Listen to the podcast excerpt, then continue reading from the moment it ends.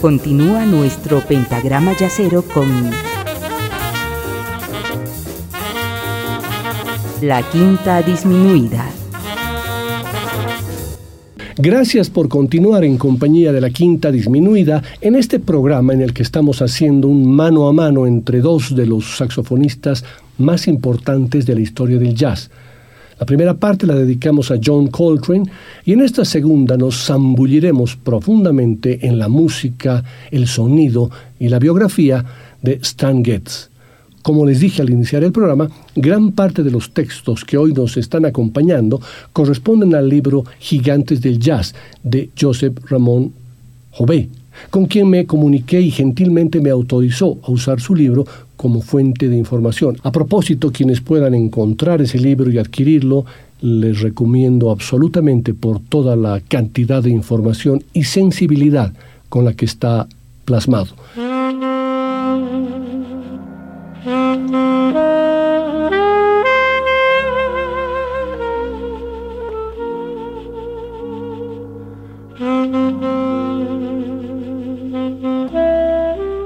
Se ha querido ver en la figura de Stan Getz al gran músico blanco de jazz, al hombre que reunió las cualidades y el talento necesarios para evidenciar que un arte de procedencia claramente negra también era susceptible de ser engrandecido y enriquecido con aportaciones que sólo podían ser posibles una vez sus formas hubiesen sido asimiladas e interiorizadas por músicos de una raza diferente a la de sus creadores.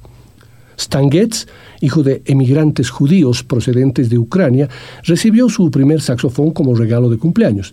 Se trataba de un instrumento viejo, en pésimas condiciones, pero todavía apto para ser usado. Su familia se había instalado en Filadelfia hacia 1910 y en esa ciudad nació el saxofonista, un 2 de febrero de 1927. Posteriormente, los Getz se instalarían en el Bronx neoyorquino, donde el padre se establecería como impresor. Nueva York iba a ejercer una influencia muy positiva sobre el joven Stan. Allí se adueñaría de una enorme curiosidad por todo lo relacionado con la música. Durante las reuniones familiares era habitual verlo tocar la armónica y el saxo alto, el clarinete y todo esto en las bodas y el fagot en el Monroe High School, centro en el que había sido matriculado. Con una infancia claramente marcada por la capacidad de desenvolverse bien con varios instrumentos, su futuro iba a estar marcado por la estrecha relación con el saxo tenor como herramienta de creación y trabajo.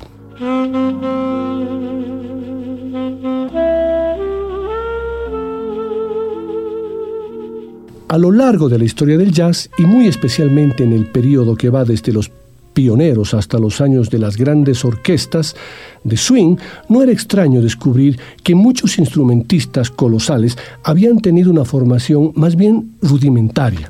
Bastantes músicos se hacían a sí mismos trabajando noche tras noche, extrayendo de la experiencia todo aquello que la escuela no había podido enseñarles un número considerable de jazzmen de los viejos tiempos combinaban el trabajo en las orquestas con oficios de diversa índole, y aunque la mayoría alcanzaban un punto en que podían dedicarse exclusivamente a la profesión, muchos la alternaban e incluso llegaban a abandonarla temporalmente para dedicarse a otras cosas. La historia de Stan iba a ser diferente a esa tradición y con solo 16 años el saxofonista meditaría larga y profundamente la decisión de convertirse en un verdadero músico profesional. Los aspectos favorables y desfavorables fueron procesados por su mente para llegar a la conclusión de que la música iba a convertirse en el centro de su vida durante el resto de sus días. Vamos a comenzar escuchando a Stan Getz en el tema Wolverine Blues junto a Jack T. Garden y su orquesta, una grabación del 18 de agosto de 1943, cuando Stan Getz tenía 16 años.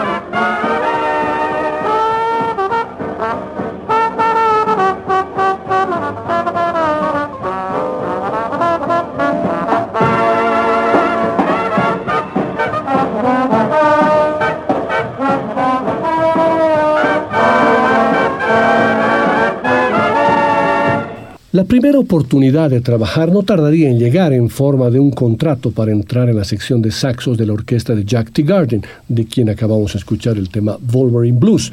En las filas de una formación importante, Getz iniciaría una primera etapa de su carrera que estaría muy ligada al entorno de las big bands más destacadas de la época. Vamos a escuchar ahora otra de sus primeras grabaciones realizada un 31 de julio de 1946 con el grupo The Bebop Boys del álbum Opus de Bob.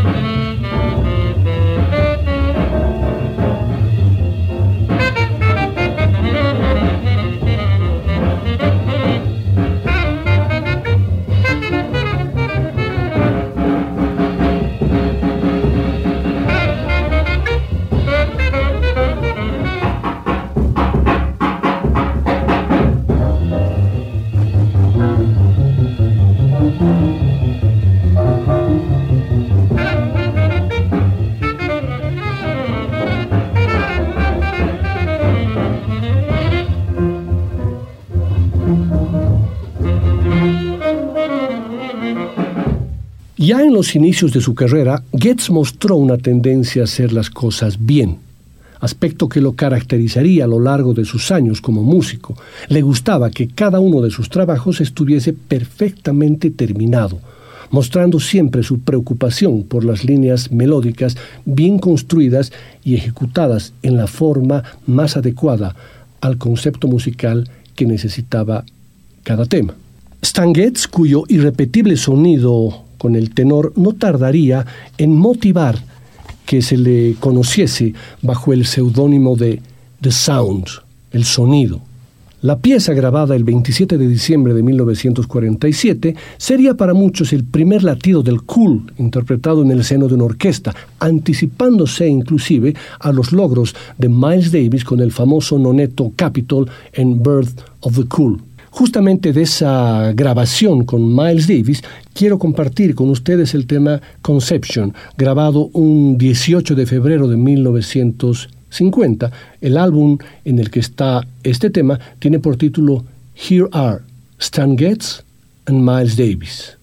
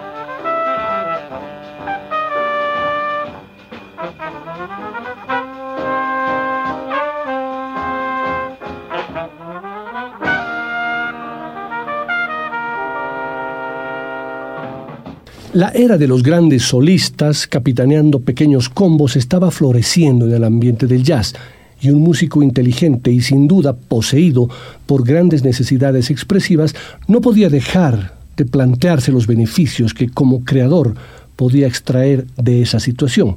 El marco de los pequeños grupos sería el que el saxofonista consideró como ideal a partir de ese momento. Estaba dando los pasos precisos para llegar a ser una de las grandes individualidades del jazz. A finales de la década, ya de vuelta en Nueva York, reunió a un cuarteto con algunos de los grandes jazzmen que en aquellos años la ciudad podía ofrecerle.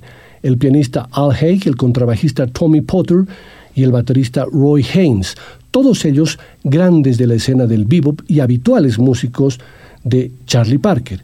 Se unieron ellos en torno al saxofonista tenor para realizar excelentes conciertos, presentaciones y grabaciones. Esa relación de grupo se mantendría durante algunos años más, incorporando al guitarrista más adelante Jimmy Rani y sufriendo cambios que terminarían por traer al contrabajista Teddy Kotick y al baterista Tiny Khan. La llamada del empresario George Wayne para darles trabajo en el Storyville el club que había abierto en Boston, terminaría en una sesión irrepetible de música de la más alta calidad, por suerte grabada e inmortalizada en un disco. De esas sesiones vamos a escuchar el tema titulado Yesterdays, grabado en Boston un 28 de octubre de 1951, que yo la podría considerar una de sus primeras grabaciones solistas de manera seria.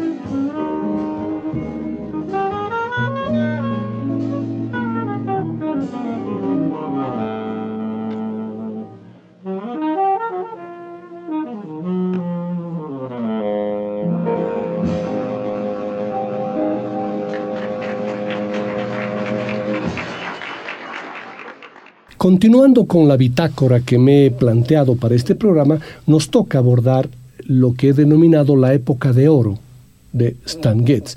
Y considero que esa época de oro está muy vinculada o está más o menos alrededor del año 1952, inicios de 1953.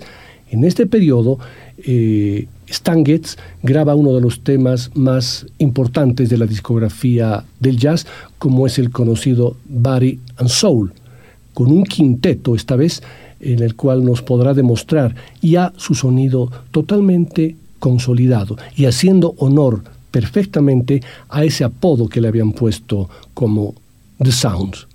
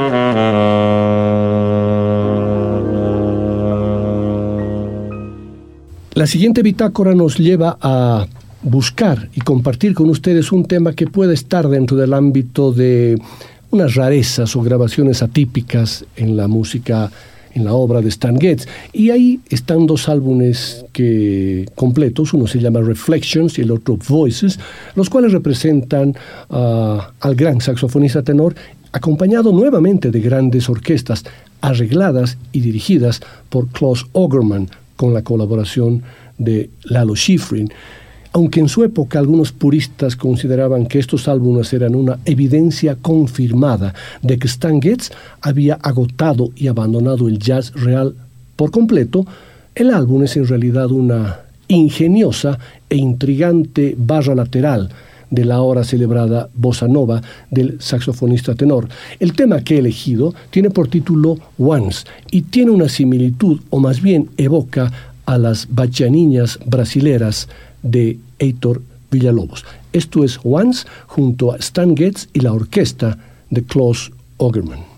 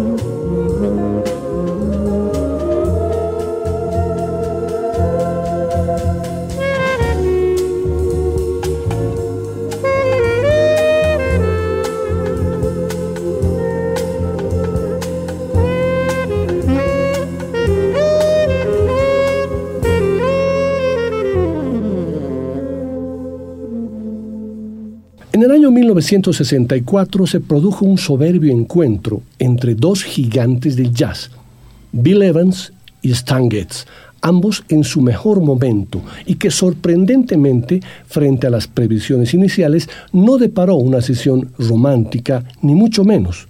Una muestra más de la maestría de Bill Evans en cualquier tiempo y del saxofonista para adaptarse al piano de un genio. La sección rítmica también es atípica, ya que está a cargo del baterista Elvin Jones, que ya formaba parte del célebre cuarteto de John Coltrane, y el contrabajo de Ron Carter, que venía de tocar con Miles Davis. Con esa formación, no era para menos que los resultados fueran excepcionales, ya que se mezclaban dos músicos blancos con dos negros, Evans y Getz, con más influencias del sonido West Coast, cool y jazz modal, por su parte, Elvin Jones y Ron Carter más relacionados con el hard bop. De esas sesiones entre Stan Getz y Bill Evans quiero compartir con ustedes el tema titulado Bad Beautiful.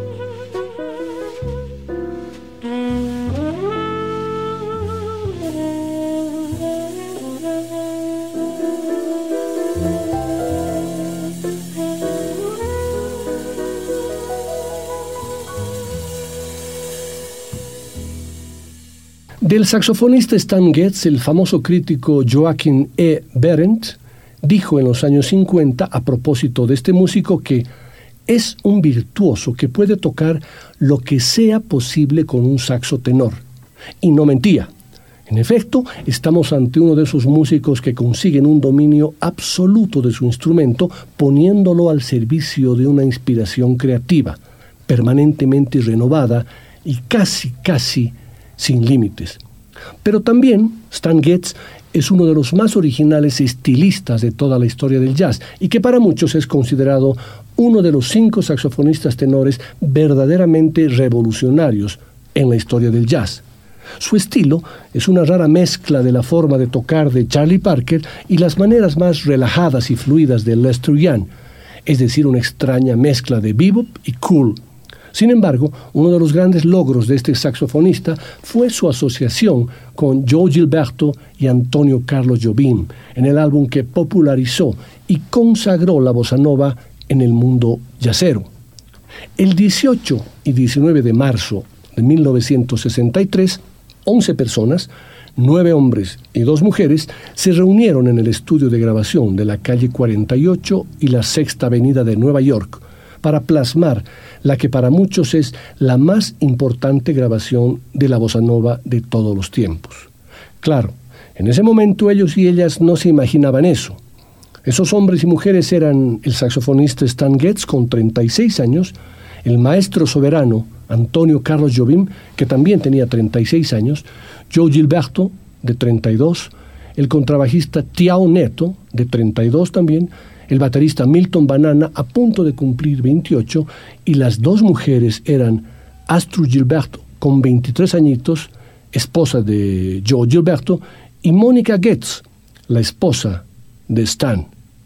Los otros tres hombres eran el ingeniero de grabación Phil Ramón, de 29 años, el ingeniero de sonido Val Valentin, también de 29, el productor del disco Creed Taylor, de 33 años, y por último el fotógrafo americano David Drew Sling, el más viejo del recinto con 40 años.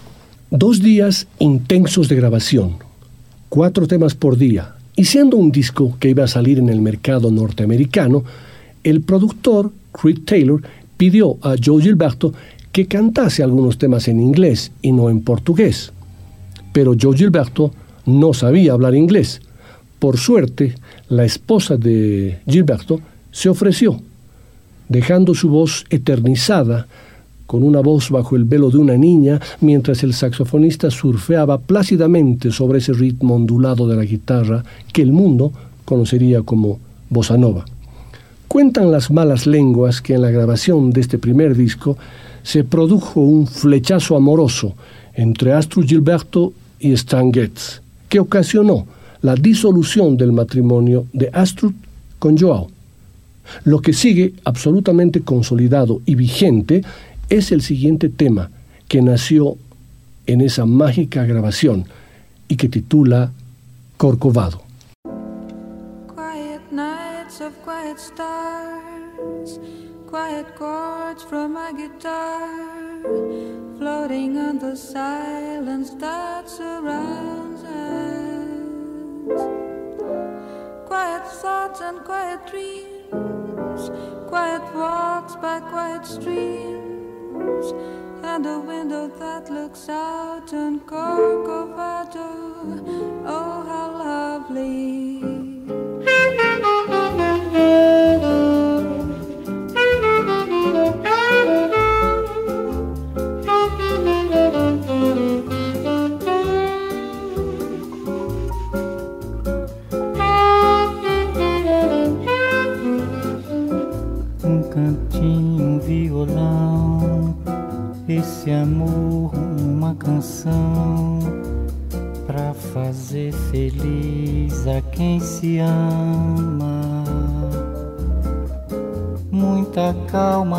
Pensar e ter tempo para sonhar.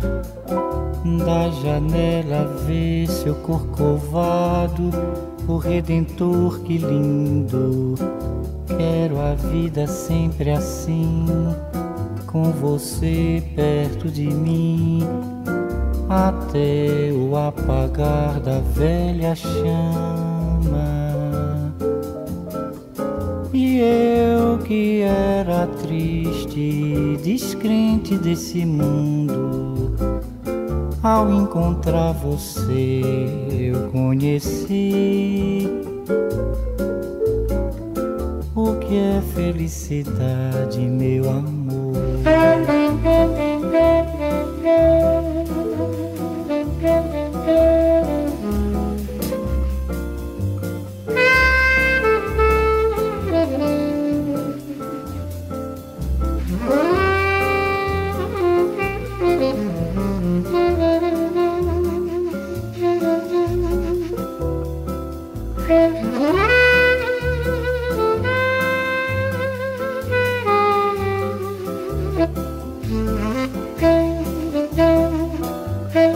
Hey.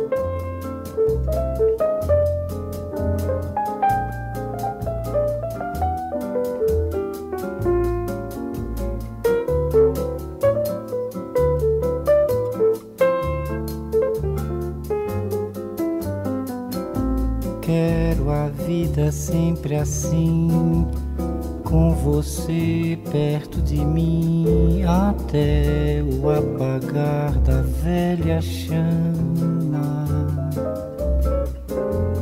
E eu que era triste, descrente desse mundo, ao encontrar você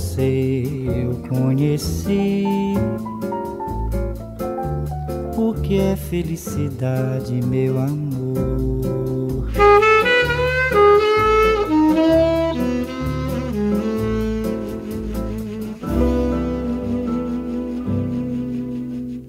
Stan Getz murió un 9 de junio de 1991 a causa de un cáncer en el hígado, producto de su adicción a la heroína y al alcohol. Sin embargo, sintiendo que se aproximaba la vieja que empuña la guadaña, y consciente de que el desenlace estaba próximo, elige el mítico club Montmartre en Copenhague, tan querido por él para protagonizar una emocionante despedida en compañía del pianista Kenny Barron. Durante el día recibe las atenciones de una enfermera que se va con el músico a todas partes. Por la noche nos dice adiós para siempre con la que sería su última presentación en vivo y también su última grabación. El álbum, editado años más tarde, se titula People Time y la música que emerge de los 14 temas del disco está considerada dentro de los momentos más conmovedores de la historia del jazz, como este tema titulado Soul Eyes, una grabación, como les decía, en el Jazz House de Montmartre, en Copenhague, un 5 de marzo de 1991, tres meses antes de la muerte de Stan Getz.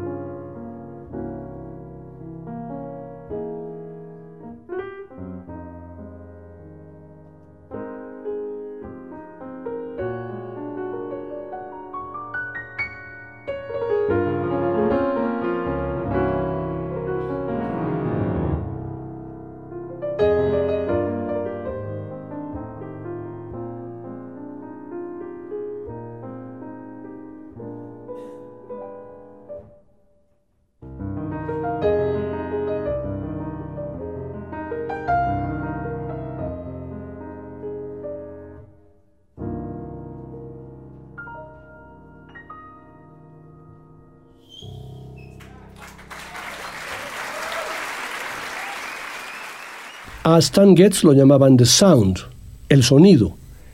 Y es que lo que salía de su saxo era pura ambrosía musical, terciopelo azul, chocolate fundido, un sonido tan reconocible como la voz de cualquier cantante, un tono perfecto por el que hubiera muerto casi cualquier saxofonista. Incluso el maestro que gobernó la primera parte de esta sesión que lo sustituyó como el saxo tenor más importante de su tiempo, John Coltrane, llegó a decir de Stan Getz lo siguiente: Admitámoslo, todos sonaríamos como están si pudiéramos. Aquí está la sorpresa y la joya de esta sesión, y aquí están los dos juntos, única vez, acompañados por el trío de Oscar Peterson, y sientan ustedes ahora sí directamente cómo a pesar de la diferencia de los sonidos y conceptos de Getz y Coltrane, cuando se ponen al servicio de la música y dejan a un costado reposar a su ego, la música que sale es maravillosa. En el tema la cosa va más o menos así. Los dos saxos entran a la vez y comienzan a intercambiar solos, el sonido y las capas de sonido. The Sound y The Sheets of Sound, Getz y Coltrane, frente a frente. No hay rivalidad, solo pura admiración mutua.